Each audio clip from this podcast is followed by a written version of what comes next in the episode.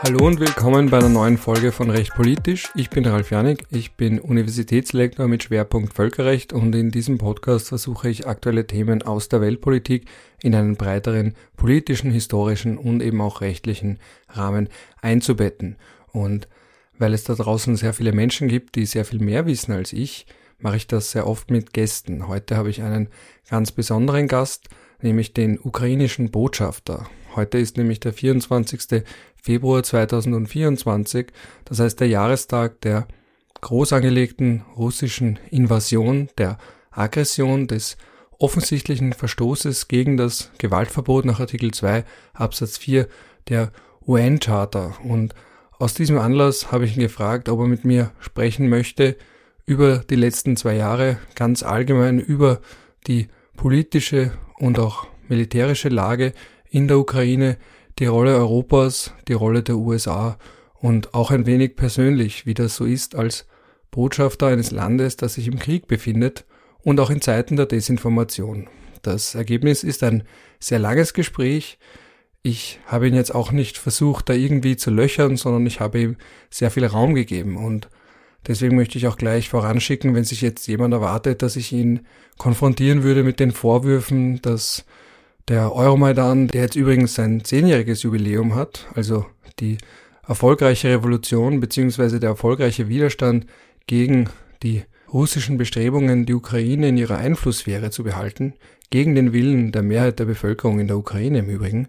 Diese Leute werden enttäuscht sein von dieser Folge. Ich habe jetzt das nicht genützt, um da irgendwelche Mythen breitzutreten oder zu behaupten, ich wüsste mehr über CIA-Verschwörungen und dergleichen, sondern wie gesagt, es geht ja darum, dass der Botschafter durchaus länger zu Wort gekommen ist. Wenn ein Tucker Carlson sich mit Wladimir Putin trifft, um zwei Stunden irgendwelche absurden Mythen sich anzuhören und dann auch entsprechend zu verbreiten über Geschichte, über NATO, über die russische Aggression, dann kann man umso eher dem ukrainischen Botschafter viel Raum geben, um seine Perspektive darzulegen.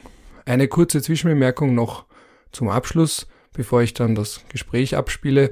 Wir haben uns einerseits getroffen in der ukrainischen Botschaft. Da möchte ich nur ganz kurz anmerken, dass das ein sehr schönes Gebäude ist, das auch als Drehort für eine Kommissar Rex Folge gedient hat, übrigens. Und das Gespräch war nicht heute am 24. Februar, sondern eben vor circa zehn Tagen, wenn ich mich richtig entsinne. Es war jedenfalls vor der Tötung von Nawalny, Falls sich jemand fragt, warum der ukrainische Botschafter darauf nicht eingeht bei seinen Ausführungen zu Russland, dann eben, weil Nawalny zu dem Zeitpunkt noch am Leben war. Das nur als letzte Zwischenbemerkung. Und weil das Gespräch ohnehin so lang dauert und weil ich dazu neige zu meandern, mache ich jetzt da mit meiner kurzen Vorrede Schluss und wünsche euch ein interessantes Podcast-Erlebnis. Ton ab! Herr Botschafter, sehr schön, dass Sie sich Zeit genommen haben. Als erstes möchte ich Sie fragen vorab, wo waren Sie am 24. Februar 2022? Guten Tag, ich freue mich, dass wir auch wieder uns treffen und darüber reden. Der Tag am 24. Äh, Februar 2022 ist ein tragischer Tag für alle, für uns alle, für Ukraine und Ukrainer.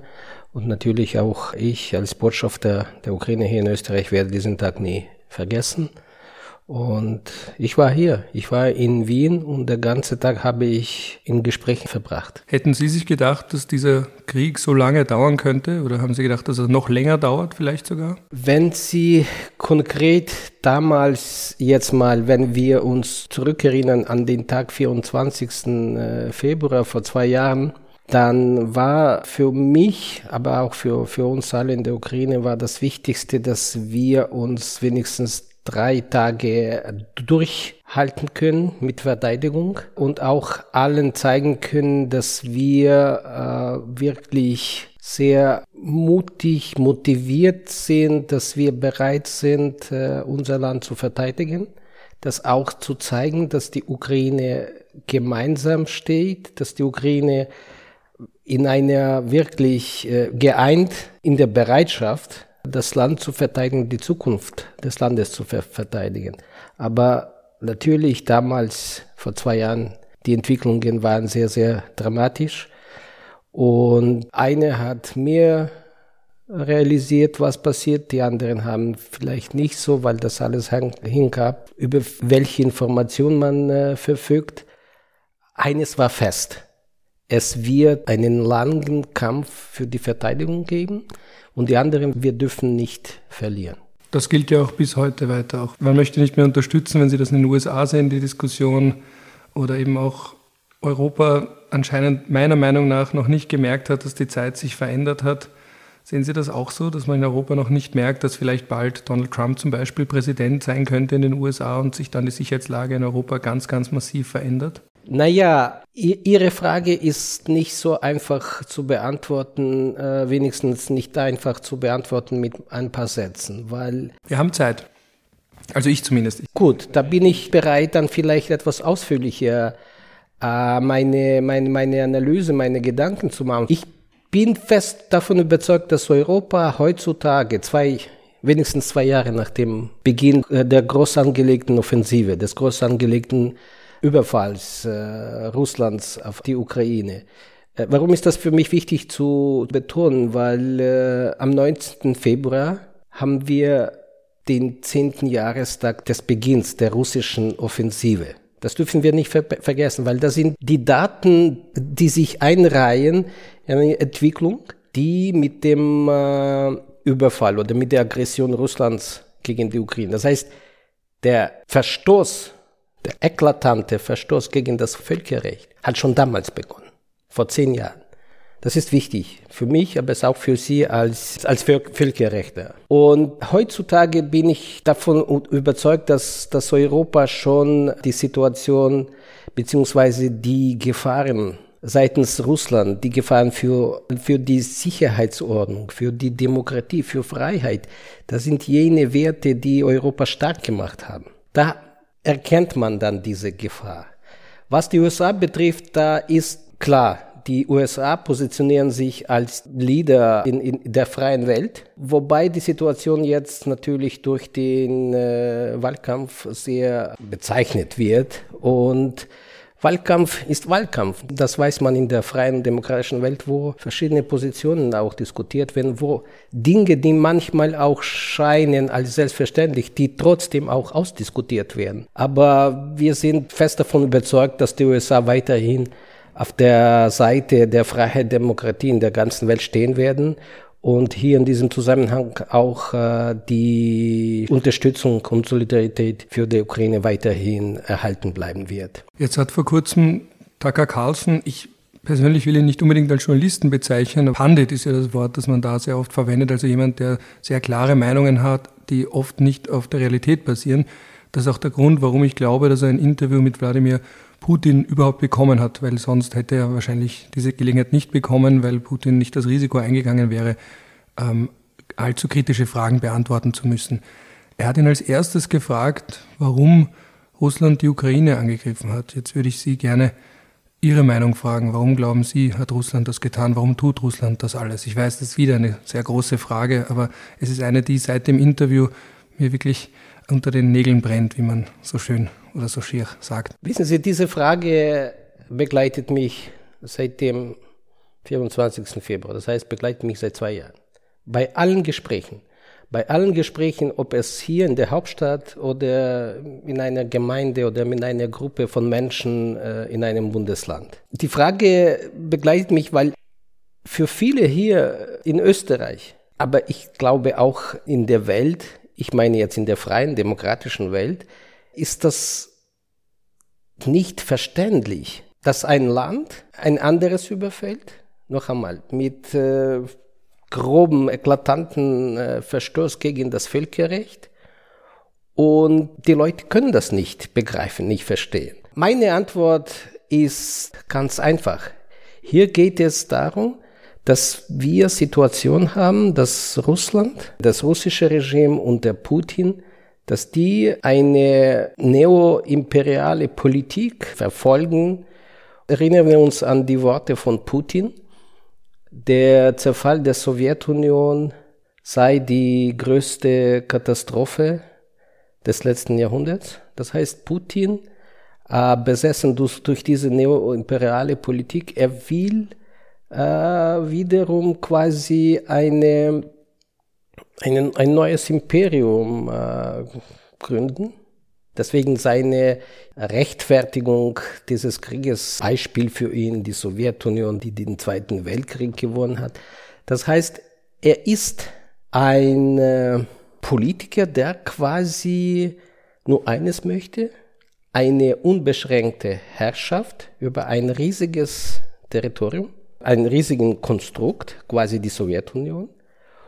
Und dann, wenn er so ein riesiges Land, ein großes Land wie früher die Sowjetunion war, dann will er auf der internationalen Bühne sich als Starkes zeigen. Das heißt, er will sich als Präsident Russlands nicht äh, seine Stärke zeigen durch die wirtschaftliche Entwicklung, durch äh, Errungenschaften der wirtschaftlichen, sozialen Entwicklungen. Nein, er zeigt sich als eine Größe, militärische Größe, um äh, dann äh, Möglichkeit haben, die Weltentwicklungen zu, zu beeinflussen. Das ist ein Aspekt dieser Situation. Von der anderen Aspekt natürlich als Präsident, der offen äh, eine Politik des Chauvinismus, Diktatur betreibt, der imperialistische Ideen hat, er muss auch bangen, immer wieder Angst haben um seine Unterstützung im Lande und der Krieg ist für ihn auch eine Möglichkeit, sich im Rahmen der in, in, in innenpolitischen Situation zu behaupten. Da komme ich zu einer anderen Situation die Situation, in, was ist heutzutage Russland? Das heißt, wenn Putin mit dieser aggressiven Politik, Politik, die anderen Länder anzugreifen, die Länder zu erobern, vergessen wir nicht, das alles hat begonnen mit Georgien, dann war Krim, dann Donbass, dann immer wieder nach solchen Übergriffen, obwohl 2008 Putin noch Ministerpräsident war, aber trotzdem, dass diese Aggressionspolitik, die anderen Länder zu erobern, zu besetzen, die wurde immer in Russland positiv angenommen. Die Werte des Präsidenten, das sehen wir wenigstens seit Krim, die steigen immer hoch. Übrigens, und das ist nur einziger Grund, sich in der, im innenpolitischen Russland zu behaupten. Und dann klar, dass diese Bemühungen oder diese Politik von Putin, die wird auch durch die Gesellschaft unterstützt. Und daher müssen wir auch sprechen. Das ist einmal Putin, ein Kriegstreiber ist, aber vergessen wir, dass hinter ihm auch sein Land ist. Und die Tatsache auch, dass Putin nicht nur einzig verantwortlich ist. Verantwortlich ist auch sein putinistisches Russland. Die Menschen, die wirklich ihn unterstützen, die auch auf Krieg und letztendlich Putin ist auch ein Produkt des Systems, welches er äh, aufgebaut hat. Das heißt, auch ein Grund äh, von, von dem Krieg war für Putin zu verhindern, dass die Ukraine, wie auch andere Länder in der Nachbarschaft, zu verhindern, dass sie wirtschaftlich, sozial, äh, kulturell auch erfolgreich äh, entwickeln. Weil je erfolgreicher Länder in seiner Nachbarschaft sind, desto könnte theoretisch auch desto gefährlicher auch äh, seine Macht sein. Und das heißt, das will er auch verhindern, und äh, durch, durch Überfall auf die Nachbarschaftsländer. Vergessen wir nicht, es geht um die Ukraine, es geht um Georgien, welches auch fragmentiert ist, besetzt ist. Es geht um Moldova. Und hier in diesem Zusammenhang haben wir eine, eine Situation, dass der Überfall auf die Ukraine mehrere Komponente hat, aber ein wichtiges Komponent. Und da hat Putin, äh, weil Sie das Interview mit diesem amerikanischen äh, Gesprächspartner äh, erwähnt haben, dieses Interview auch gezeigt hat, bei Putin geht es darum, dass die Ukraine als selbstständiges Land keinen Platz hat. Das heißt, mit diesem Krieg will er auch unserem Land, meinem Land, unseren Menschen das Existenzrecht abzusagen. Jetzt habe ich eine kurze persönliche Zwischenfrage. Wie machen Sie das, weil Sie haben es auch angesprochen, dass Sie immer und immer wieder auf dieselben Themen angesprochen werden. Man stellt Ihnen immer und immer wieder dieselben Fragen. Wie geht man damit um, ganz persönlich? Ich glaube, es ist wichtig und da habe ich schon eine, eine Erfahrung gesammelt bei den Gesprächen, weil es, Sie haben recht, es geht immer wieder um dieselben Themen. Da muss man dann am besten diesen Krieg, die Leiden der Menschen irgendwie auch anschaulicher zu machen. Und halt bei Gesprächen mit Politikern hier in Wien auf der Bundesebene, zum Beispiel im Nationalrat, erkläre ich das aus der Sicht des Völkerrechts, wie man sich miteinander, die, die Länder, wie, miteinander kooperieren müssen, wie effektiv sind die internationalen Organisationen, was sind die internationalen Organisationen. Aber bei Gesprächen in einer Gemeinde, da hilft mir auch dann, oder hilft mir, oder zeigt sich auch effektiv Beispiele, wo ich dann auch anführe, Situation, dass eine Gemeinde ohne den Grund eine größere Gemeinde eine kleinere Gemeinde dann überfällt oder eine andere äh, Gemeinde ohne einen Grund zu haben einfach eine Straße oder ein Territorium wegnimmt und dann frage ich, ob das jetzt ein Bürgermeister oder die Mitglieder eines Gemeinderats, wie kann es dann passieren? Wozu braucht man dann die Regeln? Wozu braucht man dann die Regeln auf der Gemeindeebene? Wozu braucht man dann die Regeln in internationalen Beziehungen? Weil unser Leben basiert auf Regeln. Und das funktioniert. Wir haben die Regeln, wie ich gesagt habe, wenn es jetzt mal um das Leben einer Gemeinde geht. Wir haben die Regeln in jedem Unternehmen, in jedem Betrieb gibt es Regeln, welche Rechte, welche Pflichten auch Belegschaft hat. Wir haben Regeln im Sport, da gibt es Schiedsrichter, da gibt es auch andere Dinge. Und dann frage ich, jetzt stellen wir uns plötzlich vor, wobei ich immer wieder anmerke, ich wünsche keinem sowas zu erleben. Stellen wir uns, wenn, dass diese Regeln nicht mehr funktionieren, wie wir jetzt zum Beispiel mit dem russischen Überfall auf die Ukraine haben.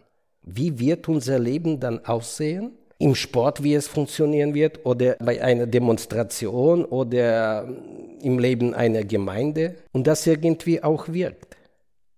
Und deswegen wiederhole ich immer wieder, das Ziel von Putin ist, dieses Regelwerk abzuschaffen. Das Regelwerk, welches wir auf der internationalen Ebene haben, das Völkerrecht, die Prinzipien der UNO-Charta, die Rolle der internationalen Organisationen. Und das ist sein Ziel. Und deswegen in diesem Krieg geht es einmal um äh, die Ukraine, um die Zukunft der Ukraine als Land, welche auch jetzt verteidigt wird. Von der anderen Seite geht es jetzt darum, wie die Zukunft in unserem Leben aussehen wird. Haben wir diese Regeln? Werden diese Regeln noch die Stärke haben? Werden sie dann auch akzeptiert? Oder kommt es die Situation, dass Putin sich durchsetzen wird? Das heißt, er wird verstanden weil es noch immer leider sehr, sehr viele Putin-Versteher gibt, weil es aus einem anderen Grund äh, hier nützliche Idioten sind, die bereit sind, die russischen Narrative zu verbreiten, um den Krieg oder die Gründe des Krieges, noch einmal, es gibt keine Gründe des Krieges, zu rechtfertigen. Und dann plötzlich sollen wir uns dann nicht wundern, dass morgen der nächste und nächste und nächste Diktator dann aufwachen wird die neuen Diktatoren, die sehr, sehr jetzt aufmerksam verfolgen, wie die Situation geht. Wie die Situation aus der Perspektive, wie die internationale äh, Öffentlichkeit darauf reagiert. Dass die morgen dann ein, ein größeres Land beginnt dann die Grenzen zu verschieben zu seinen Gunsten zum Nachteil der kleineren. Wohin wird das führen? Es wird in Chaos führen. Und ich frage auch bei Gesprächen, ich frage ob ein Bürgermeister oder eine äh, die, die, die, die Menschen, mit denen ich spreche, wollen sie das oder nicht? Wenn ein Vergewaltiger durch eine Gemeinde läuft und äh, immer nach Opfer sucht? Oder hier auf der internationalen Ebene? Das heißt, ich versuche durch solche konkrete Fragen den Menschen näher zu bringen, worum es geht. Es geht darum, dass hier Russland, noch einmal, es gab keinen Grund. Putin will das Existenzrecht der Ukraine absprechen. Alles, was ukrainisch ist, ist ihm fremd, darf nicht existieren. Und deswegen haben wir auch diese schreckliche Situation, dass mit dem Beginn des Krieges, dieser Krieg, dieser Überfall, hat auch seine Logik. Die Logik ist nicht die Gebiete, die Territorien. Es geht alles, was mit Ukraine zu tun hat, und vor allem Menschen, zu vernichten. Und deswegen vom ersten Tag Kinderdeportation, aus der Ukraine.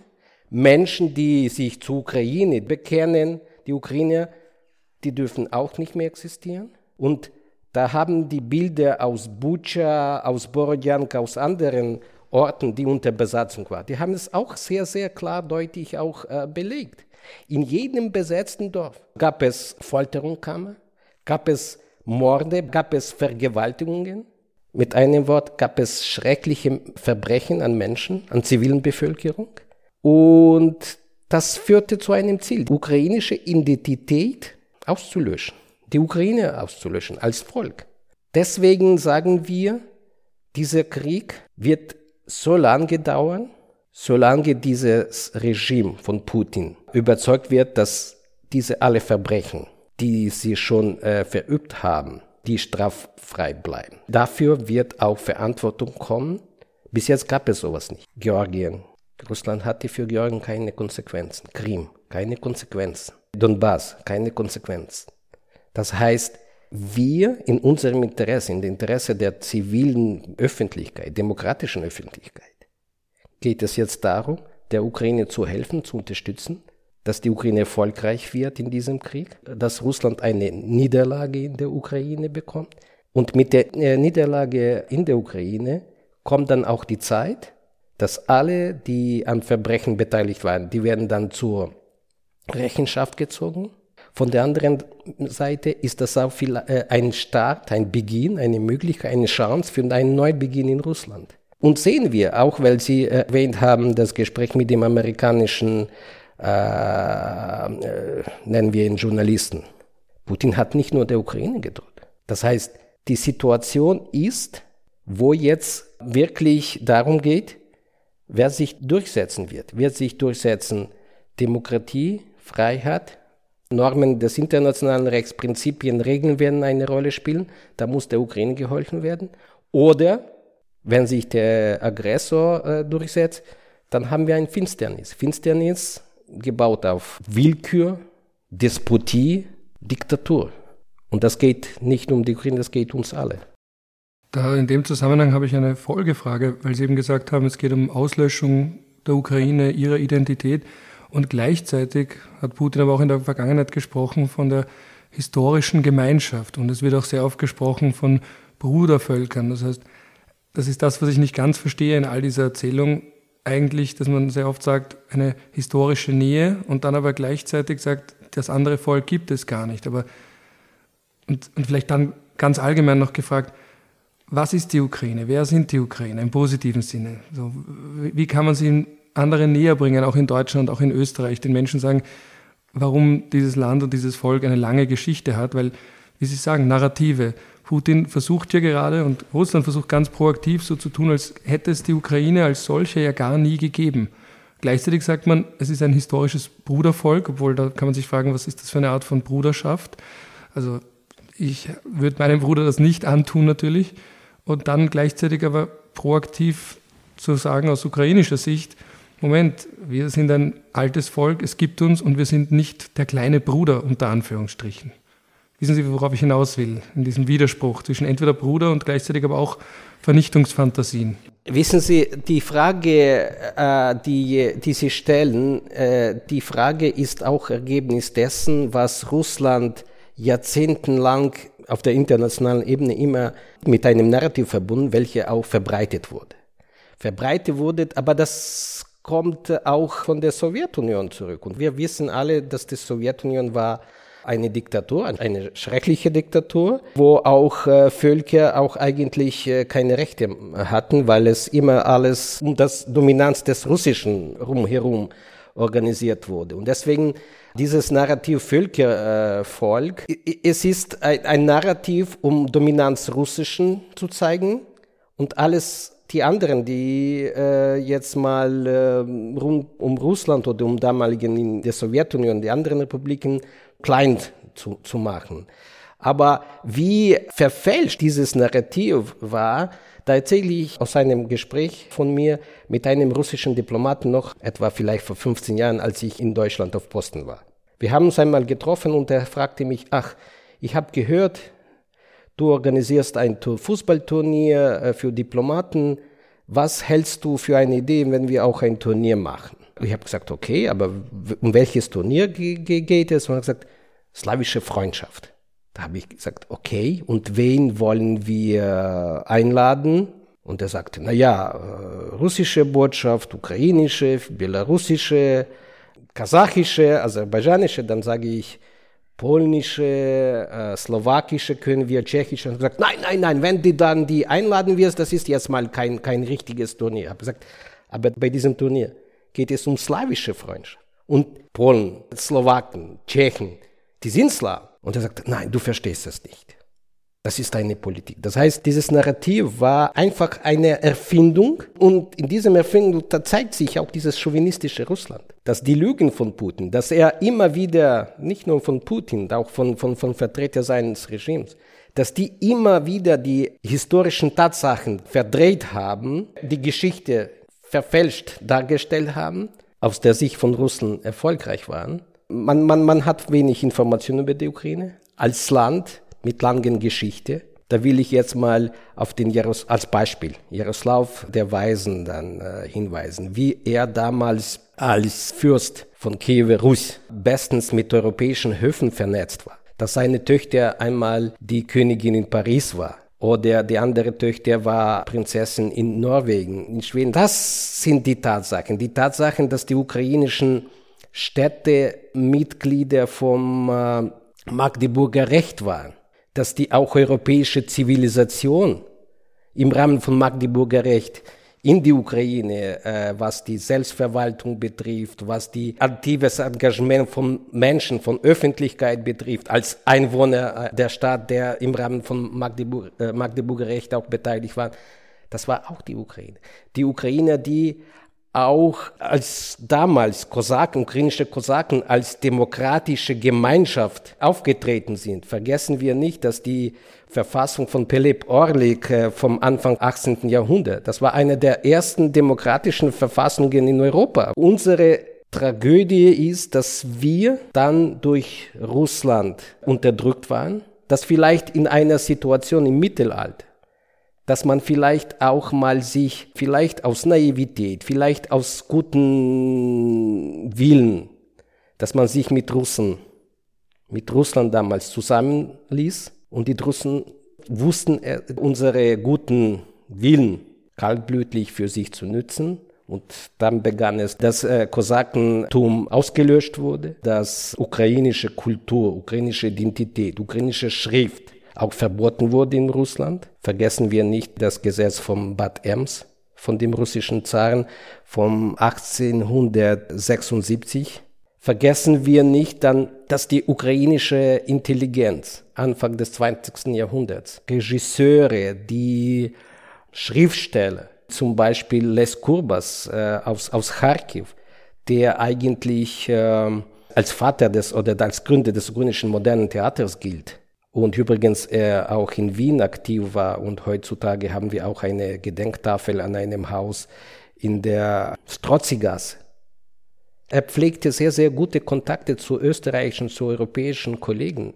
Er und die anderen ukrainischen Intellektuellen wie er, die unter dem Begriff erschossene Renaissance in Sibirien ermordet wurden. Dann vergessen wir nicht Holodomor. Was war Holodomor eigentlich? Holodomor, das war eine Politik durch Stalin, durch das Sowjetregime, um Ukraine, ukrainischen Bauerntum auszulöschen. Warum? Weil der ukrainische Bauerntum, die, die waren die Träger der ukrainischen Idee. Und die ukrainische Idee ist unmittelbar mit Freiheit verbunden. Und diese Freiheit war immer eine Gefahr für das Sowjetregime. Und nicht umsonst hat der Stalin sinngemäß eine Telegramm. Das ist ein Dokument, was, welches wir in den äh, Staatsarchiven im Archiv lesen können. Sinngemäß nach Kiew ein Telegramm geschickt aus Moskau, dass die Sache mit der Ukraine müssen wir lösen. Wenn wir das Problem mit ukrainischen Bauern nicht lösen, dann verlieren wir die Ukraine. Schon damals der Stalin, das war Ende 20er, Anfang 30er Jahren, schon verstanden hat, wie wichtig die Ukraine für die Sowjetunion ist. Und Freiheit für die ukrainischen Bauern, das ist das Wichtigste. Weil wenn die Menschen frei sind, die können auch wirtschaften, die können sich auch entwickeln. sozial, wirtschaftlich. Und mit Holodomor haben sie mehrere Millionen Menschen getötet. Nicht nur Menschen getötet, wie viele Ukrainer nicht geboren wurden. Und dann der Zweite Weltkrieg, wo auch Ukrainer eine Rolle gespielt haben in der Politik von Stalin. Vergessen wir nicht, dass die Ukrainer sehr, sehr äh, stark am Krieg beteiligt wurden. Da gab es mehrere ukrainische Fronten. Und nach dem Krieg ging dieser ukrainische Genozid weiter, wurde fortgesetzt. Die ukrainischen Dissidenten, ukrainischen Intellektuellen, die auch nach Sibir verschleppt worden sind. Und wenn Sie wollen, auch bis Tschernobyl. Tschernobyl, das Atomkraftwerk, 100 Kilometer von Kiew entfernt. Und die Explosion im Tschernobyl. Das war auch ein Ergebnis von der sowjetischen Politik. Und das ukrainische Volk hat auch gelitten und leidet weiterhin auch von Tschernobyl. Das sehen wir auch heute, was Russland in der Ukraine macht. Das noch einmal, Kinder äh, Identität, die Menschen will, dass man wegnehmen. Die Ukraine werden in Russland umerzogen.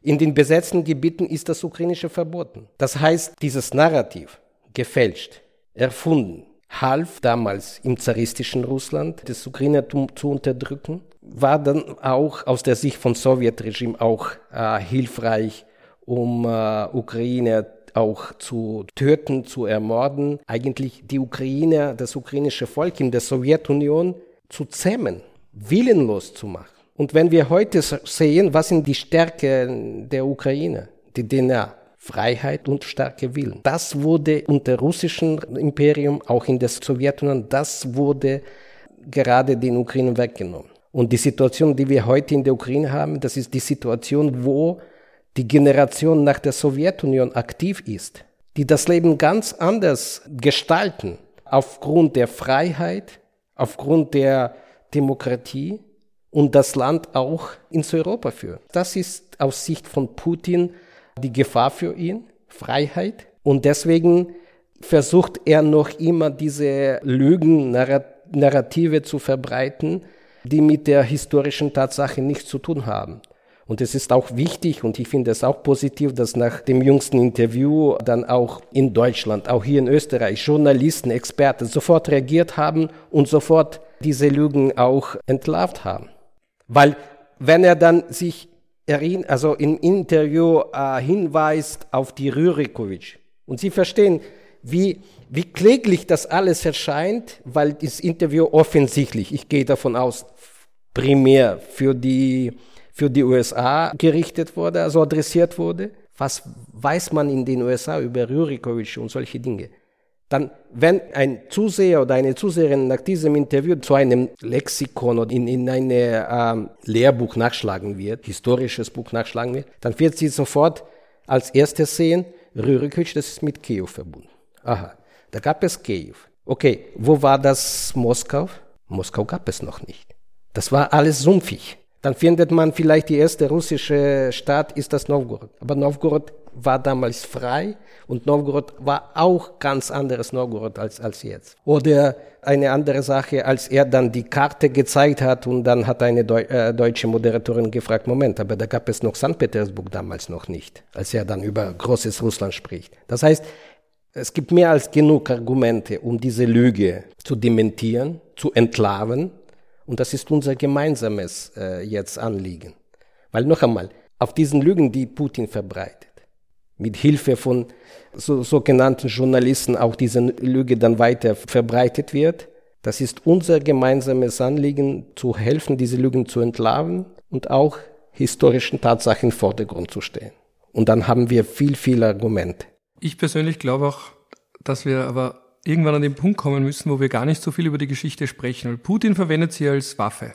Diese Argumente zu sagen, das gehört schon so lange zu uns und wir sind so lange eine Einheit gewesen oder was auch immer, aber gleichzeitig, dann könnte ich jetzt zum Beispiel, also meine, ein Teil meiner Familie kommt aus Tschechien, ein anderer Teil aus Österreich, aber dann könnte man jetzt auch herkommen und sagen, Moment einmal, aber dann gehört ja eigentlich die Westukraine uns. Nehmen Sie es mir nicht übel, dass ich das jetzt sage, aber wenn wir jetzt wenn man mal mit dieser Argumentationslinie kommt, dann kann ja sehr viel, können sehr viele Menschen oder sehr viele Länder sagen, aber ist das nicht Teil von unserem Land? Oder dann der ehemalige mongolische Präsident, ich weiß nicht, ob Sie das gesehen haben, der hat eine Landkarte gezeigt, wo er gesagt hat, aber das gehört dann eigentlich alles uns, aber im Scherz. Einfach zu sagen, wir müssen raus aus dem, zu sagen, was hat historisch mal wem gehört.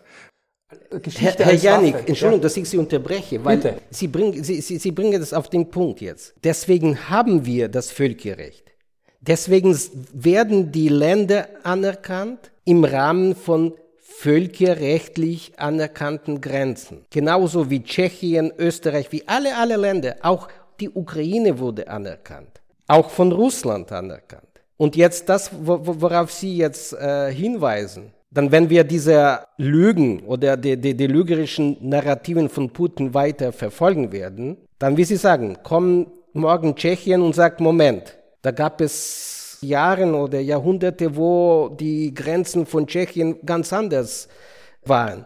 Dann sagen die Ukrainer, Moment, aber die Gebiete von südlichen Gebieten und auch westlichen Gebieten von Russland, Kursk, Voronisch, Krasnodar, Kuban, da waren auch ukrainisch. Wenn Sie mir erlauben, ich werde auch noch eine, eine persönliche Erfahrung auch erzählen. Einmal, als ich in Berlin war, da gab es auf der Grünen Woche, das ist äh, die größte landwirtschaftliche Messe weltweit, da je, jedes Land präsentiert sich und dann plötzlich höre ich in einer Halle, wo russischer Stand war, ukrainische Lieder werden gesungen. Dann dachte ich, Moment, ist das auch die Ukraine da gleich? Und ich sehe, dass Ukrainische Lieder wurden gesungen durch einen Chor aus Krasnodar. Das ist auch ein Zeichen, dass das alles ukrainisch war. Und deswegen wollen wir oder wollen wir nicht. Aber wir müssen eines feststellen. Entweder bekennen wir uns zum Völkerrecht oder wird sich dann durchsetzen die Willkür, wo nicht das Völkerrecht die Stärke, sondern Macht basiert auf militärischem Potenzial, dann wird sich dann durchsetzen. Und dann werden sie sagen, dann werden jeden Tag die äh, Grenzen dann verschoben und vergessen wir nicht, dass vielleicht eines Tages dann die Polen sagen oder die, die Deutschen sagen, äh, Kaliningrad war mal auch ein Königsberg. Vielleicht daran anknüpfend, genau für Österreich ist ja die Ukraine historisch auch so wichtig und so interessant und das, das, das finde ich immer insofern spannend, weil das meiner Wahrnehmung nach, ich weiß nicht, wie Sie es wahrnehmen, bei vielen in Österreich gar nicht bekannt ist oder vielen ist das gar nicht bewusst. Viele wissen gar nicht, dass die Ukraine historisch eigentlich eng verwoben ist oder ein Teil ihrer Geschichte eng verwoben ist mit Österreich und mit der Monarchie, also vor allem der westliche Teil. Jetzt haben Sie sehr viel gesprochen über das zaristische Russland, aber es gibt ja da gleichzeitig auch den westlichen Teil, der nicht zum zaristischen Russland gehört hat. Und das ist ja auch der Grund, warum viele lange gesagt haben, also ich bin auch aufgewachsen, akademisch aufgewachsen und aus heutiger Sicht ist mir das natürlich unangenehm, aber ich habe damals, wie so viele, gelesen von Samuel, Samuel Huntington, Clash of Cultures. Und der schreibt dann von der Ukraine mit einem östlichen russischen Teil und einem westlichen pro-europäischen, pro-westlichen Teil.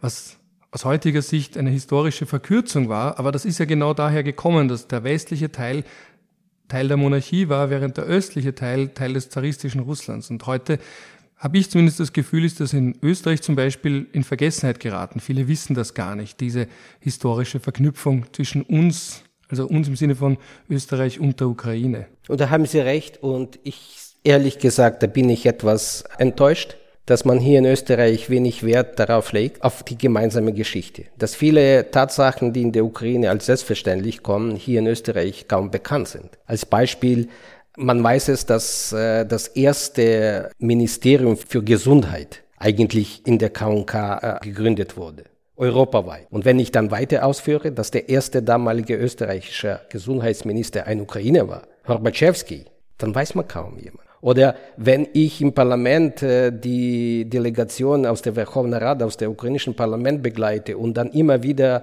ersuche die Gastgeber, die, die Mitglieder des Nationalrats, hier den historischen Saal zu zeigen und auch die Plätze, wo die ukrainischen Abgeordneten zum damaligen Parlament, wo die ihren Plätze hatten, dann weiß man wenig, auch im, im Nationalrat. Das heißt, es ist für mich ein wichtiges Anliegen, dass wir mehr und mehr hier auf die gemeinsame Geschichte setzen, viele guten äh, Beispiele, viele Persönlichkeiten der, der, der gemeinsamen Geschichte in den Vordergrund stehen. Und dann wird es auch dann leichter, den, an die Menschen näher, näher zu bringen hier in Österreich, dass die Ukraine wieder ins Europa kommt im Sinne der jüngsten Entscheidungen des Europäischen Rats über den äh, Kandidatenstatus, über Beginn des Beitrittsverhandlungen. Das alles ist nichts neu für die Ukraine. Die Ukraine war ein Teil von Europa. Ich habe schon erwähnt, Magdeburger Recht, gemeinsame Geschichte, als viele Ukra bekannte Ukrainer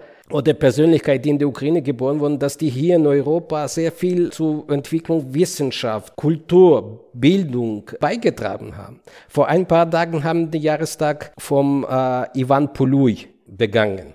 Ivan Poluj, ein ukrainischer Wissenschaftler. Er hat seine Poluj-Lampe erfunden. Auf, aufgrund dieser Poluj-Lampe hat der Röntgen dann weiter sein äh, bekanntes Gerät patentiert. Wer weiß das hier in Österreich? Und deswegen ist das wichtig auch und richtig auch aus unserer Sicht, aus Sicht der Botschaft, dass wir auch an solche Persönlichkeiten, an Ukrainer, die in Österreich gewirkt haben, die mit Österreich verbunden sind, dass wir darüber reden.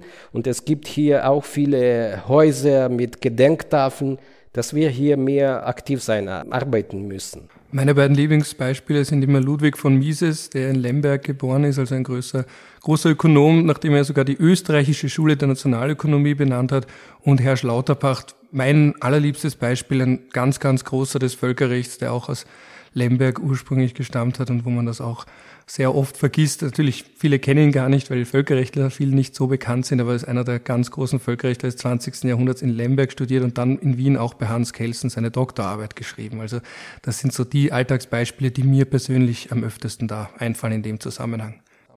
Wenn Sie mir erlauben, dann kann ich diese Liste auch fortsetzen.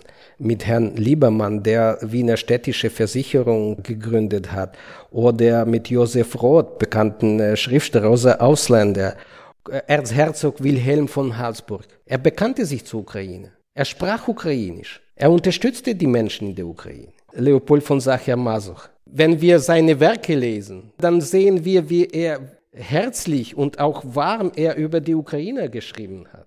Die Universität in Tschernowitz durch Erlass von Imperator gegründet wurde. Es war ein gemeinsames Land. Es gab sehr, sehr gutes Verkehrnetz. Die Eisenbahn von Wien nach, nach Lemberg, heutigen Lviv, dauerte nur äh, zwölf Stunden. Das heißt, diese gemeinsame Geschichte, das ist eine sehr, sehr gute Plattform, gutes Fundament. Und diesem Fundament müssen wir weiterbauen. Ich erinnere mich als junger Diplomat, Ende 90er war ich hier in Botschaft tätig und zuständig für Bildung und Wissenschaft. Und ich erinnere mich, wie viele Besuche private äh, durch Österreich dann in die Gebiete von Lviv, Tschernowitz, Ternopol organisiert wurden. Die Menschen haben sich interessiert, damals die Österreicher, für die gemeinsame Geschichte. Heutzutage sehe ich das wenig Interesse und deswegen bin ich sehr, sehr bemüht darum, dass dieses Interesse steigt. Und bei vielen Gesprächen auch höre ich, ach, meine Eltern kommen äh, aus Galizien oder mein Teil der Vorfahren kommt aus Bukowina, aus Ternopil, aus Uschhorod. Dann frage ich, waren Sie dort? Haben Sie sich mehr interessiert? Na ja, keine Zeit, irgendwie funktioniert das nicht. Und ich finde es schade.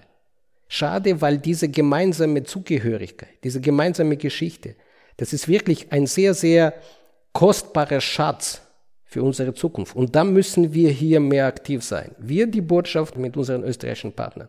Und dann noch eine Sache, was sehr, sehr wichtig und auch hier aus meiner Sicht auch symbolisch ist, dass von Wien aus gesehen ist die Ukraine näher, die Grenze zur Ukraine, als nach österreichischen Westen, nach Bregenz. Das heißt, wir sind hier nah. Wir sind nah, wir sind Nachbarn, wir haben vieles Gemeinsames. Und andere Seite ja, auch der Krieg ist nah. Und das ist auch hier das Thema Krieg. Ich verstehe, das ist ein schwieriges Thema. Aber das ist die Realität, weil auch hier sind überall die Ukrainer, hört man die ukrainische Stimme äh, fast auf jeder Straße in Wien. In Österreich gibt es offiziell registriert 100.000 äh, Ukrainer. Das ist auch ein Zeichen, dass ein paar hundert Kilometer von hier Krieg ist. Und dieses Thema will man nicht muss auch als Thema im, im, im Alltagleben sein. Kurze Nachfrage, Sie waren ja auch in Deutschland. Wie haben Sie versucht, in Deutschland das näher zu bringen? Weil auch hier gibt es ja historische Gemeinsamkeiten und eine historische Nähe. Also welche Beispiele oder welche Namen sind Ihnen in Bezug auf Deutschland eingefallen? Oder welche haben Sie da genannt? Oder Geschichten? Sie haben Magdeburg schon genannt. Aber Deutschland ist ja auch für die Ukraine wahrscheinlich wichtiger als Österreich, allein weil es größer ist und weil es einen großen Unterschied gibt, nämlich dass Deutschland Waffen liefert, während in Österreich aufgrund der Neutralität wir nicht einmal ansatzweise darüber diskutiert haben. Also wie kann man dann auch in Deutschland, ich habe auch Hörerinnen und Hörer aus Deutschland, wie versucht man oder wie kann man denen näher bringen, dass es hier auch eine Beziehung gibt, eine nahe Beziehung zwischen Deutschland und der Ukraine? Natürlich gibt es auch äh, Beziehungen zwischen Deutschland und der U Ukraine. Vergessen wir nicht, dass Deutschland, dass die äh, Freie Universität, die ukrainische Freie Universität in München Jahrzehnte äh, in der damaligen äh, Zeit des Kalten Krieges eine wichtige Rolle gespielt hat für die Ukraine. Und vergessen wir nicht auch aus anderen Geschichten, eine negative Geschichte der Zweite Weltkrieg. Dann äh, gab es auch viele wirtschaftliche Kontakte. Das Autocluster im Westen Teil der Ukraine rund um äh, Lviv, da wird Produktion hergestellt, ohne die und kein einziges Auto äh, fahren kann. Das heißt, wenn ich mich an die deutschen Freunde, Partner auch äh, wende, dann sage ich, ja, wir haben hier auch vieles, das uns verbindet und insbesondere, also historisches, wirtschaftliches, soziales, gibt viele, viele auch Partnerstädte, regionale Zusammenarbeit. Auch in der Sowjetunion gab es eine regionale Partnerschaft zwischen Bayern und der Ukra damaligen ukrainischen Sowjetrepublik. Es gab Partnerschaft München und Kiew. Jetzt geht es darum, dass mit der Hilfe für die Ukraine auch in die Zukunft von Europa investiert wird. Und das ist der Punkt. Wenn wir hier in Österreich sind, dann natürlich verstehen wir die Rolle, Bedeutung der, der Neutralität in Österreich. Diese Neutralität wird respektiert. Und wir sind dankbar und froh, dass Österreich in allen Bereichen, vor allem humanitären, wirtschaftlichen Bereich uns unterstützt. Aber in Deutschland geht es natürlich darum, dass die äh, militärische Hilfe weiterhin gewährleistet wird. Und insbesondere möchte ich hinweisen auf die deutschen Luftabwehrsysteme. Und die Tatsache, dass wir diese Systeme haben, das ist nicht zu überschätzen, weil diese Systeme haben hunderte tausend Menschenleben schon gerettet. Und das ist das Wichtigste. Und ich hoffe sehr, dass deutsche, unsere deutschen Partner auch weiterhin der Ukraine zur Seite stehen werden und die notwendige Hilfe, militärische Hilfe dann auch noch äh, kommen wird. Weil noch einmal, es geht um unsere gemeinsame Zukunft. Wir wollen, dass diese Zukunft frei, demokratisch bleibt und diese Werte werden jetzt in der Ukraine verteidigt. Das ist eine Realität. Ich wollte damit eigentlich nicht kommen, aber weil Sie es jetzt gesagt haben, das große Wort in Österreich, Neutralität. Jetzt möchte ich gar nicht über die österreichische Neutralität sprechen. Das Thema ist für mich ganz persönlich schon mehr als ausgelutscht. Aber Sie haben ja auch mitbekommen, dass man sehr oft gesagt hat, ja, aber warum ist die Ukraine nicht einfach neutral? Oder warum erklärt sich die Ukraine nicht für neutral und dann wäre alles gut? Ich habe sogar mit Ihrem Vorgänger noch damals darüber gesprochen, das war der Anlass, warum ich mit ihm überhaupt darüber gesprochen habe und damals auch zu Gast hier sein durfte, war, dass man schon nach 2014 immer wieder gesagt hat, ja, aber wenn die Ukraine einfach ihre Neutralität erklären würde, dann könnte es langfristig Frieden geben. Und gerade in Österreich ist dieses Argument sehr beliebt, weil wir die Erfahrung gemacht haben, Österreich wurde für neutral erklärt, Österreich hat sich selbst für neutral erklärt und es hat uns Frieden und Wohlstand gebracht. Und jetzt denken viele in Österreich, dass das ja auch eine Option für andere Staaten allgemein sein kann und insbesondere für die Ukraine sein kann? Neutralität, das ist ein souveränes Recht jedes einzelnen Staaten, des Volkes. Und das, das steht außer jeglicher Diskussion. Das Land entscheidet, die Mehrheit der Menschen entscheiden. Will man neutral oder will man dann einem oder anderen äh, Bündnis angehören? Das ist die eine Sache. Die andere Sache, wenn Sie in der Nachbarschaft von einem Aggressor sind, dann verstehen Sie, dass Zugehörigkeit zu einem Militärbündnis wie NATO. Vergessen wir, NATO ist ein Militärbündnis, Verteidigungsbündnis. Militärbündnis für die Verteidigung. Die Ukraine versteht, wie wichtig ist, einem Verteidigungsbündnis anzugehören, um eigene äh, Sicherheit, eigene äh, Souveränität eigenes Landes zu verteidigen. Das haben erkannt unsere baltischen Freunde und Partner.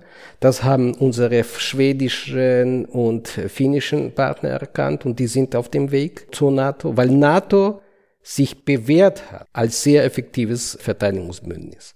Und wenn Sie hier ein oder andere Österreicher uns vorwirft, auch das in Gesprächen mit, mit Ihnen, warum die Ukraine nicht neutral ist, dann will ich nur auf 2014 verweisen. Die Ukraine war neutral. Übrigens, Ukraine ist auch heute neutrales Land. Hat es uns geholfen? Nein. Umgekehrt, das hat dem Täter geholfen, dem Aggressor geholfen, ein neutrales Land zu besetzen und dort jetzt auf den besetzten Gebieten Verbrechen zu verüben. Und dann auch bei Gesprächen mit mir kommt ihm es vor. Dann manchmal sage ich auch, okay, stellen wir uns vor, wir würden uns da jetzt mal tauschen. Und Sie als Österreicher, als unmittelbarer Nachbar von einem Täter, von einem Aggressor, wie lange würden Sie sich dann als äh, neutrales Land zufrieden geben? Ich glaube nicht lange. Und deswegen Neutralität für die Ukraine.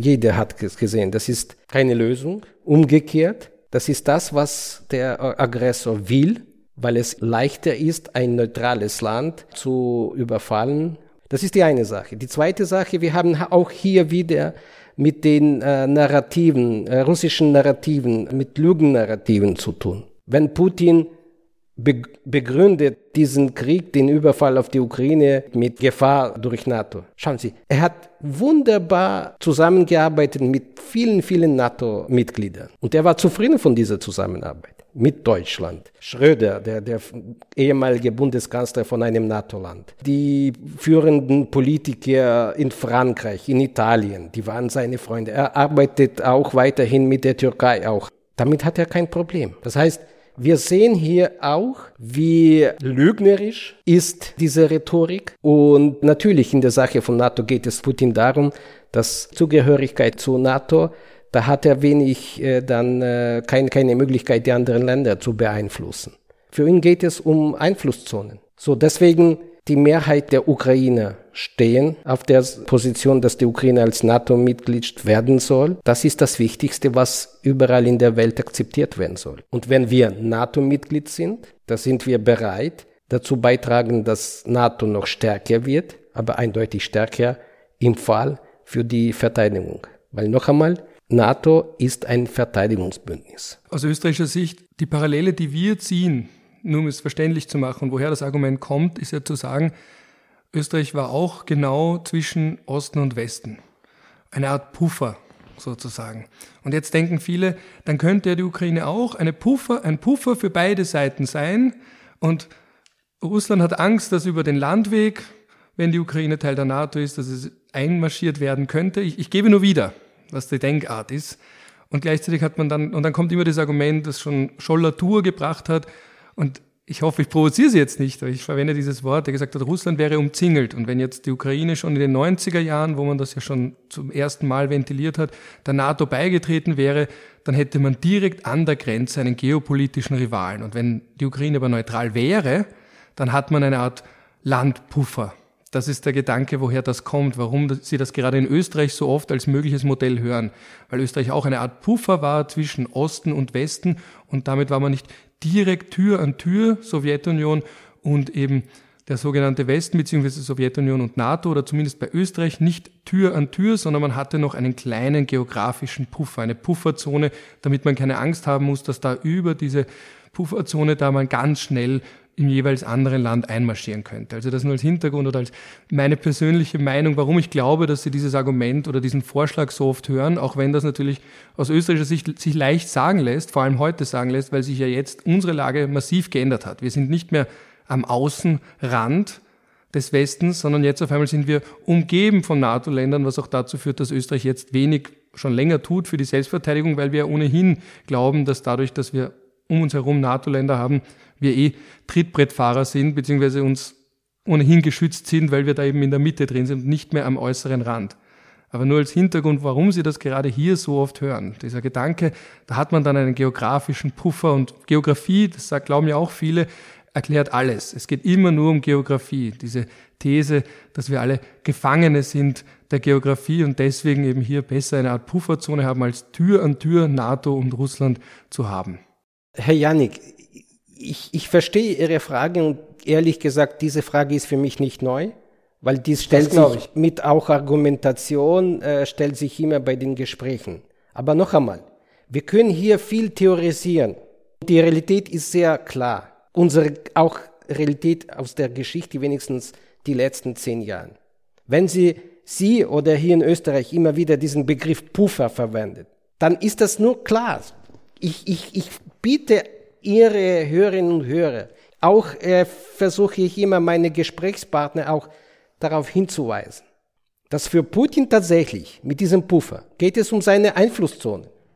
Und diese Puffer, quasi eine neutrale Ukraine, wird er nur dafür benutzen, um die Ukraine zu erobern, die Ukraine zu besetzen und dann die besetzte Ukraine dann als Platzdarm zu haben, weiter Europa anzugreifen.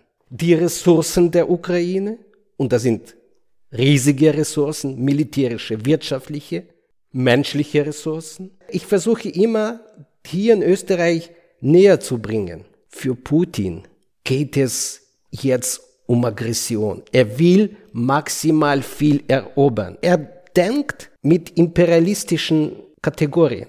Wenn die Ukraine nicht fähig wird, sich zu verteidigen, solange wir nicht diesem NATO-Bündnis nicht angehören, dann ist es die Gefahr für die nächsten Länder.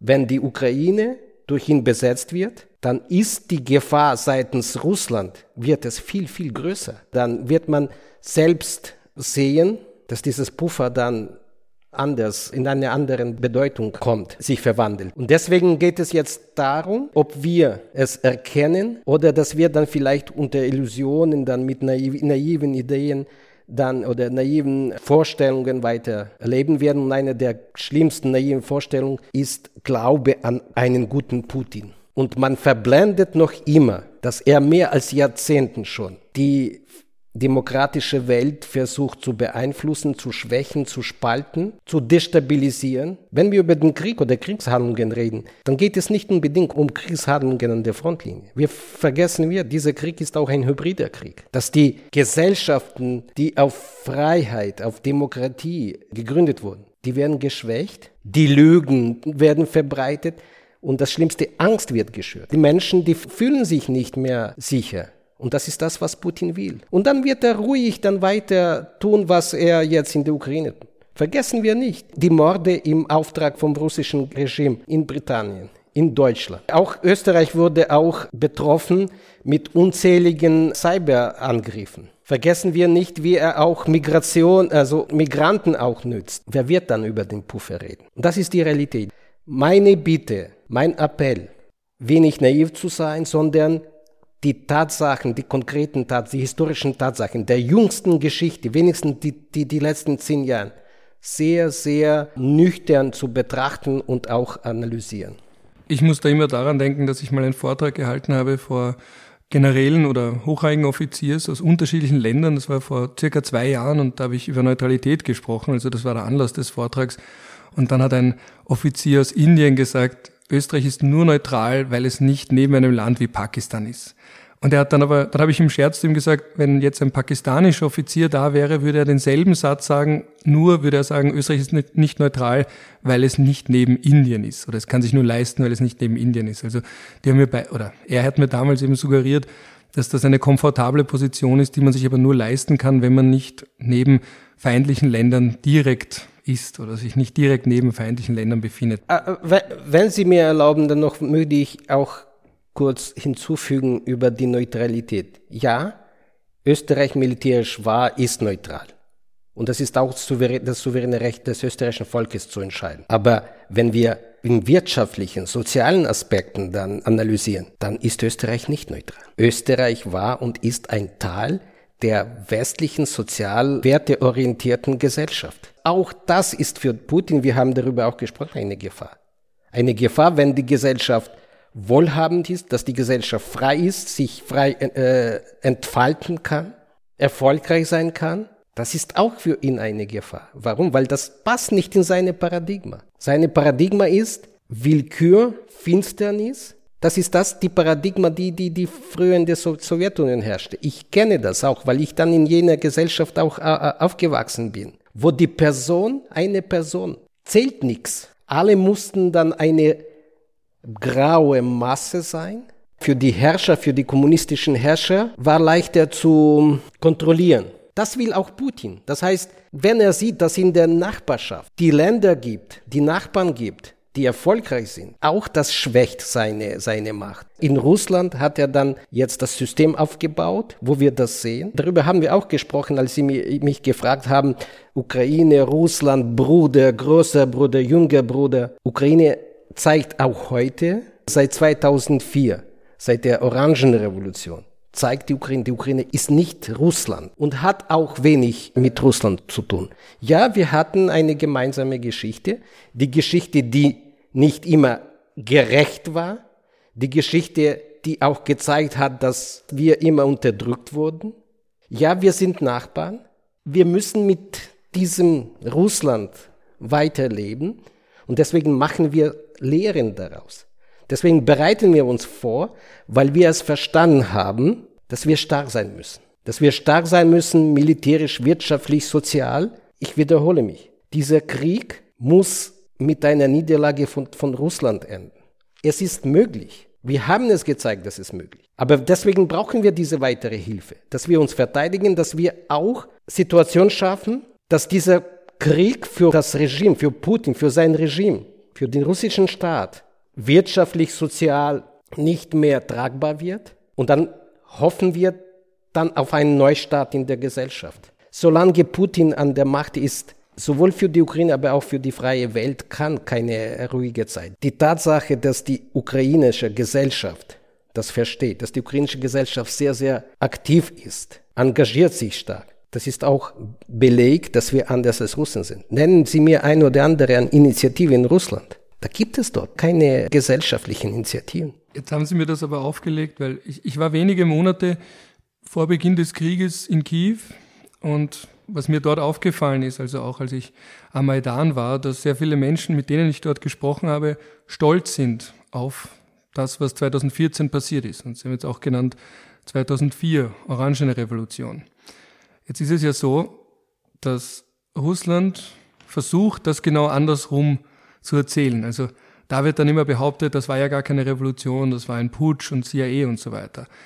Mein persönlicher, mein Gefühl dabei ist, dass Russland oder Putin einerseits Angst davor hat, dass genauso etwas auch in Russland passieren könnte und andererseits vielleicht sich gar nicht vorstellen kann, dass Menschen wirklich für Freiheit kämpfen. Vielleicht das gar nicht für möglich halten. Und ich glaube auch, dass viele von denen, die hierzulande sagen, das war ja ein Putsch und das war CIA und so weiter, gar nicht glauben können, dass Menschen wirklich für etwas so sehr kämpfen und so sehr einstehen, weil wir auch oft schon das sehr lange nicht mehr getan haben, vielleicht historisch das letzte Mal 1848 in Österreich, aber dass wir das gar nicht mehr kennen und deswegen gar nicht nachvollziehen können, dass Menschen da auf die Straße gehen, protestieren, weil sie eine andere Politik wollen, weil sie eine andere Zukunft sehen, weil sie eine andere geopolitische Ausrichtung wollen, weil sie sich stärker dem Westen zugehörig fühlen. Und mein Gefühl ist auch oft, dass wir gerade in Österreich, wir sind sehr EU-kritisch, obwohl wir stark von der EU profitiert haben, uns gar nicht vorstellen können, dass in anderen Ländern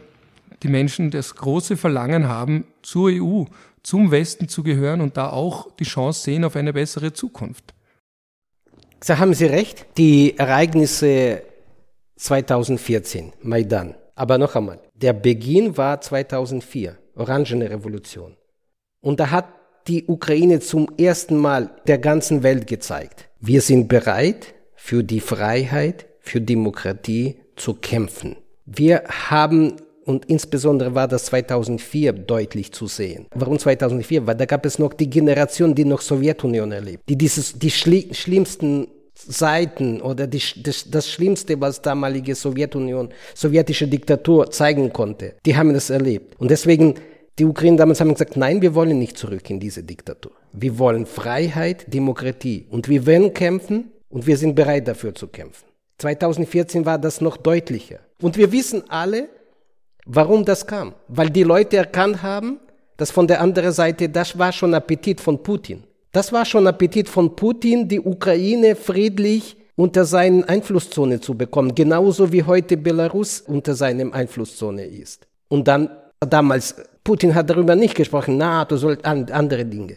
Die Menschen haben es erkannt. Freiheit, Demokratie und das alles bezieht sich auf Europa. Und deswegen mit Europa war das die Hoffnung, auf diesen Werte. Ich, ich wiederhole mich. Diese Werte sind DNA für das ukrainische Volk, weil man weiß aus der eigenen Geschichte. Die Geschichte, wie stark man gelitten hat, wie viele Millionen Menschen zu Opfern gefallen sind von den russischen und dann sowjetischen Diktatur. Und deswegen Europa heutzutage muss auch einerseits stolz auf die Ukraine sein, weil sie mit jener Demonstration 2004, 2014, mit der Kampf gegen den Aggressor heutzutage zeigt, wie auch wichtig Europa ist. Von der anderen Seite hätte man damals nicht diese Gesellschaft, nicht diese Initiative, nicht dieses Engagement gehabt, da wäre Situation heutzutage ganz anders. Viel dramatischer für Europa, für die freie liberale Welt. Warum? Weil die Ukraine, ein großes Land mit kolossalen Ressourcen, wäre auf der Seite des Kriegstreibers. Und dann wäre Potenzial des Aggressors viel, viel größer. Das muss man wissen. Die Tatsache, dass auch hier in Österreich im Westen noch viele sind, die es mit Putsch vergleichen oder etwas ähnliches, zeigt auch, wie Russland tief mit seinen Lügen die Gesellschaften beeinflusst hat. Und das ist wirklich ein Problem für uns alle.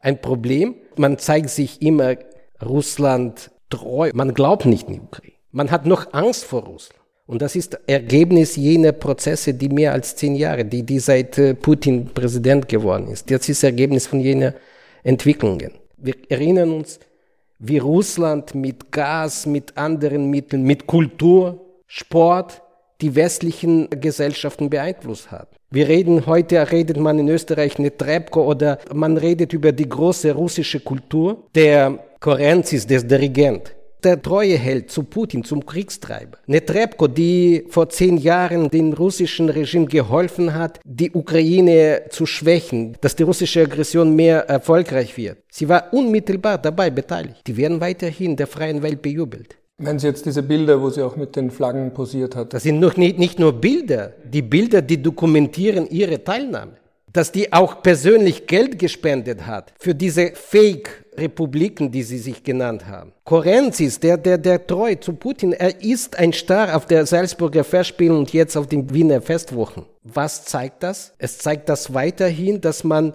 ignoriert, wie verbrecherisch Russland agiert und dass auch Schwäche, man zeigt Schwäche. Ist das im Sinne der freien und demokratischen Europa? Ich glaube nicht. Weil wenn der jetzt Korenzis ein pazifistisches Oratorium auf dem Wiener Festwochen dirigieren wird, dann ist das nicht anderes, dass Putin gleichzeitig den Krieg führt, lässt Menschen vergewaltigen, ermorden, Kinder deportieren und von der anderen dirigiert er ein Oratorium für den Frieden. Zynisch. Das ist sehr, sehr zynisch. Und darüber müssen wir auch sprechen. Apropos sprechen, eine letzte Frage noch. Falls wir nächstes Jahr noch einmal sprechen, was, was würden Sie sich wünschen, wenn wir in einem Jahr, wo, worüber würden dann sprechen? Auch in Österreich. An welchem Punkt sollte die Ukraine sein, Österreich sein, Deutschland sein, die Welt sein, wenn man es so will? Haben Sie einen Wunsch für was in einem Jahr sein sollte? Nicht was sein wird. Wir wissen nicht genau, was sein wird, aber was sein sollte, was passieren sollte innerhalb des nächsten Jahres. Wir haben vielleicht einen neuen US-amerikanischen Präsidenten. Wir haben vielleicht eine neue Regierung in Österreich. Wir sehen, dass die AfD in Deutschland sehr hohe Zustimmungswerte genießt, vor allem im Osten Deutschlands. Also wir sehen, dass die Welt aus den Fugen gerät. Wir werden wahrscheinlich denselben russischen Präsidenten haben, auch wenn er sich Wahlen unter Anführungsstrichen stellt, aber es ist jetzt schon sicher, dass er diese Wahlen unter Anführungsstrichen gewinnen wird. Wir sehen auch, wie es der Ukraine im Moment geht. Wir sehen auch da Umwälzungen, ähm, auch dass Herr Schaluschny zum Beispiel abberufen wurde. Also ich weiß, das klingt jetzt nach einer großen Frage, aber so lange wie Sie wollen. Das ist das Schöne an Podcast, man hat Zeit. Also, aber vielleicht so ganz kurz eine Art, was soll passieren? Nicht was wird passieren, das weiß man ja nicht so genau, aber was soll passieren innerhalb des nächsten Jahres? Wo sollte die Welt stehen, wenn wir miteinander noch einmal sprechen sollten im Februar 2025? Eine gute Frage. Ich glaube, Sie und Ihre Zuhörerinnen und Zuhörer werden mir recht geben, dass die Zukunft, über die auch Sie äh, jetzt fragen, in einem Jahr, vielleicht ein paar Monaten, in mehr als einem Jahr. Diese Zukunft wird jetzt entschieden. Wie schnell, wie umfangreich die Hilfe an die Ukraine kommt, wird davon abhängen, wie wir auch die Zukunft haben werden. Wir werden nie müde, unseren Partnern zu erklären, der Öffentlichkeit, der internationalen Öffentlichkeit zu erklären. Je schneller, je umfangreicher Ukraine geholfen wird, desto weniger Ressourcen wird man dafür brauchen. Je später, je langsamer, je weniger diese Hilfe kommt, desto mehr muss man dann da äh, investieren. Und entschuldigen Sie mich, wenn ich noch einmal mich wiederholen werde, aber das ist die Tatsache, die Realität und ich für mich ist das wichtig, dass diese Realität auch erkannt wird, dass man sich mit dieser Realität auch an, auseinandersetzt. Die Hilfe für die Ukraine ist nicht eine, ein Wohltätigkeitshilfe. Das ist eine Investition. Es ist eine Investition in eine freie, demokratische, sichere, friedliche Zukunft. Der Aggressor hat sich jetzt voll entlarvt. Alle Masken sind gefallen. Und sowohl Europa als auch die internationale Welt muss jetzt erkennen, der Täter ist weiter hungrig. Und deswegen ist in unserem Interesse, in unserem Interesse der Ukraine zu helfen. Und noch einmal, ja, es ist möglich, diesen Aggressor in der Ukraine zu besiegen. Man muss nur glauben. Und die Ukraine hat gezeigt, mehrmals gezeigt, dass es lohnt sich, an die Ukraine zu glauben. Ihre erste Frage war heute über meine Erinnerung am 24. Februar vor zwei Jahren. Ich sage Ihnen offen, ich hatte den ganzen Tag viele Gespräche gehabt, im Parlament, im Fernsehen, mit meinen EU-Kollegen in der Europäischen Kommission. Die haben mich gefragt, ich habe geantwortet, wie kann es weitergehen, solche Dinge. Und ich habe gesagt, ja, drei, vier Tage sind extrem, wir werden es tun. Und dann, ich, ich habe gelesen in vielen Gesichtern, man hat uns nicht geglaubt. Dann haben wir gezeigt. Wir haben es gezeigt, nachdem die Russen sich zurückziehen mussten von Kiew, nachdem wir dann viele, viele Teile in Kharkiv-Gebiet befreit haben, nachdem wir Cherson befreit haben, nachdem wir im letzten Jahr ohne eigene Marineflotte die Russen gezwungen haben, dass sie sich zurückziehen und im Schwarzen Meer einen Seekorridor eingerichtet haben, um Exporte, vor allem Getreide für die Welt wo diese Getreide erwartet wird, zu exportieren. Heutzutage ist es extrem wichtig, schnell Entscheidungen zu treffen, obwohl in der demokratischen Gesellschaft ist das manchmal schwierig, aber trotzdem. Und ja, in demokratischen Gesellschaft werden die Entscheidungen nicht so schnell getroffen, aber die demokratischen Gesellschaften, die sind stabil. Und das ist das auch wichtig zu verstehen. Heutzutage ist noch immer, man, man hat keinen Glauben, man, man, man ist misstrauisch, weil man sagt, ja, aber Russland ist stark, ja, Russland ist stark. Keiner von uns unterschätzt die russische Armee. Aber erinnern wir uns, als der Prigozhin nach Moskau mit seinem Marsch war. Da hat die ganze Welt gezeigt, dass dieses System von Putin im Unterschied zur Demokratie, dass Diktaturen nicht so stark sind, nicht so robust sind. Und beinahe wäre dieses System dann auch gefallen. Und deswegen die Zukunft in einem Jahr wird abhängig davon, wie schnell jetzt der Ukraine geholfen wird. Ich bin optimistisch. Ich hoffe sehr, ich bin überzeugt, dass das sowohl in Europa als auch in anderen europäischen Ländern erkannt wurde und diese Hilfe wird jetzt kommen. Und dann können wir in einem Jahr, wenn wir uns treffen, dann reden wir über eine andere Entwicklung, wo die Ukraine stärker wird, wo wir auch über Aufbau sprechen werden, wirtschaftlicher Wiederaufbau, wo wir auch über die neuen Perspektiven in Bezug auf die Beitrittsverhandlungen in die EU besprechen werden, wo wir auch genug Gründe haben werden zu zeigen, ja, es hat sich gelohnt, der Ukraine zu helfen. Die Ukraine zeigt weiterhin ihre Stärke. Die Ukrainer sind weiter motiviert, willensstark und das ist gut für Europa. Und die Welt der Diktatoren wird schwächer und schwächer. Weil wir sehen jetzt, wo Putin sich noch zeigt als starker Diktator, dann sehen wir da plötzlich auch der nordkoreanische Diktator jetzt mal plötzlich Südkorea droht. Dass wieder auch der belarussische Diktator dann plötzlich aktiv wird. Dass die Diktatoren auch in anderen Ländern dann aktiv werden. Das heißt, die Situation, die wir besprechen, sie ist einerseits bezieht sich auf die Ukraine und von hier aus hat sie einen starken Einfluss weltweit auf die Zukunft der Welt. In diesem Sinne hoffe ich, dass wir dann in einem Jahr viel mehr Optimismus haben werden. Das hoffe ich auch. Herr Botschafter, vielen Dank für dieses Gespräch. Danke sehr. Ja, das war mein Gespräch mit dem ukrainischen Botschafter in Wien, Vasil Chimenez. Ich bin sehr froh, dass er sich die Zeit genommen hat für diese doch etwas längere Folge, aber das ist ja gerade der große Wert, das ist ja gerade das Positive an Podcast, dass man für Themen, die viel Zeit brauchen, auch viel Zeit hat und sich nehmen kann. Ich habe ihn letzten Sommer beim European Forum in Alpbach kennengelernt und mir da schon gedacht, das ist auf jeden Fall ein guter Gast für meinen Podcast. Und wir haben einen traurigen Anlass gehabt und ich habe diesen traurigen Anlass eben auch entsprechend genützt, um diesen Gewöhnungseffekt, den man durchaus beobachten kann, um diesen Gewöhnungseffekt in Sachen Krieg auch wenn es geht um die Aufmerksamkeit, zumindest ein wenig entgegenzutreten, weil so witzig und natürlich auch oft frustrierend die österreichische Innenpolitik auch oft sein mag, sie ist natürlich im Vergleich zu dem, was da draußen passiert und was viel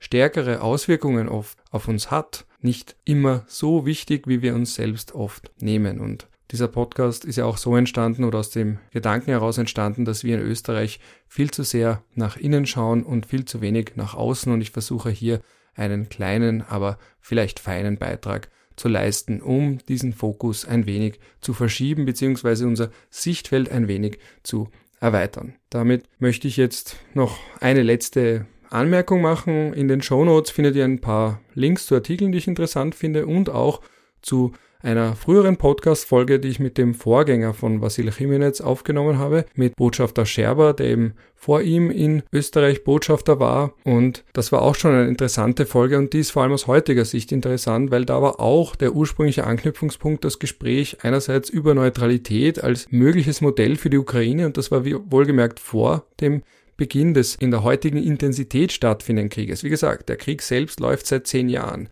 Russland ist seit zehn Jahren involviert in der Ostukraine. Nicht immer offiziell und oft gibt man es nicht zu, beziehungsweise in der Regel hat Russland es nicht zugegeben. Aber wenn ihr gehört habt, Separatisten, Rebellen und dergleichen, das war ja nicht alles unabhängig von Russland.